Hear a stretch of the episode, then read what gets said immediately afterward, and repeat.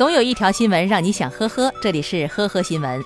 杭州的小程今年十六岁，近日他和朋友每人出资一半，购买了一双价值八千元的 AJ 运动鞋。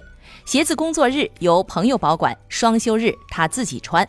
而父母问起鞋子的价格时，小程跟他们说是自己花了六百元买的。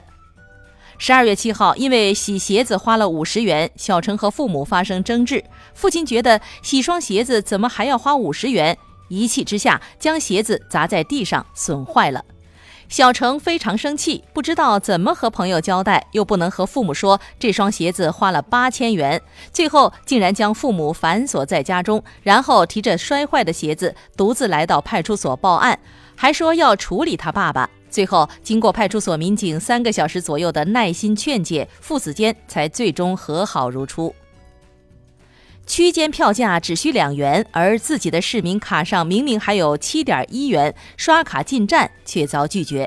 苏州一名遭遇此事的女大学生把苏州市轨道交通集团有限公司告上了法庭。地铁的工作人员告诉小吴，有个规则是卡内余额低于单程票价的最高价之后就不能进站。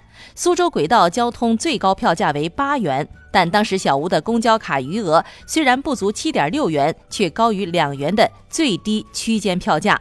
作为法律专业学生，小吴发现，大部分城市都规定，只有卡内余额低于最低票价时，才会显示无法进站。他认为苏州轨交的规定不合理。最终，苏州市轨道交通集团有限公司决定于二零一九年十二月三十一日前按最低票价进站。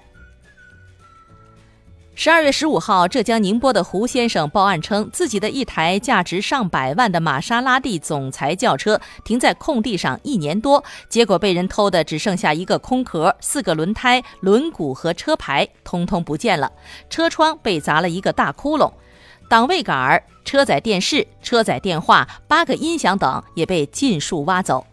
胡先生说自己由于做生意太忙，把车忘在了朋友家附近的一块无人看管的空地。目前，警方已经展开调查。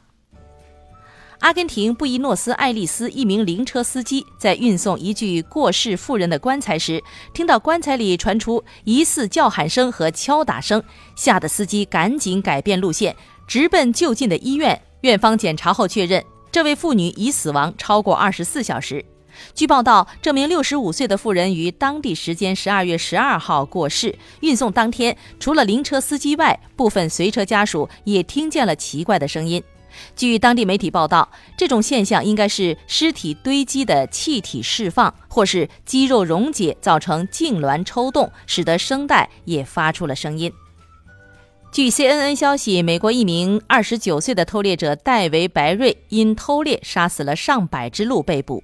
他手段残忍，每次只砍掉鹿的头和脚，让剩余部分腐烂。法院判处白瑞一年监禁，并在监禁期间每个月必须看一遍迪士尼动画片《小鹿斑比》。片中斑比的妈妈就是死于猎人枪下，此举是以示惩戒，要让他体会小鹿斑比失去亲人和家园的忧伤。感谢收听今天的《呵呵新闻》，明天再见。本节目由喜马拉雅和封面新闻联合播出。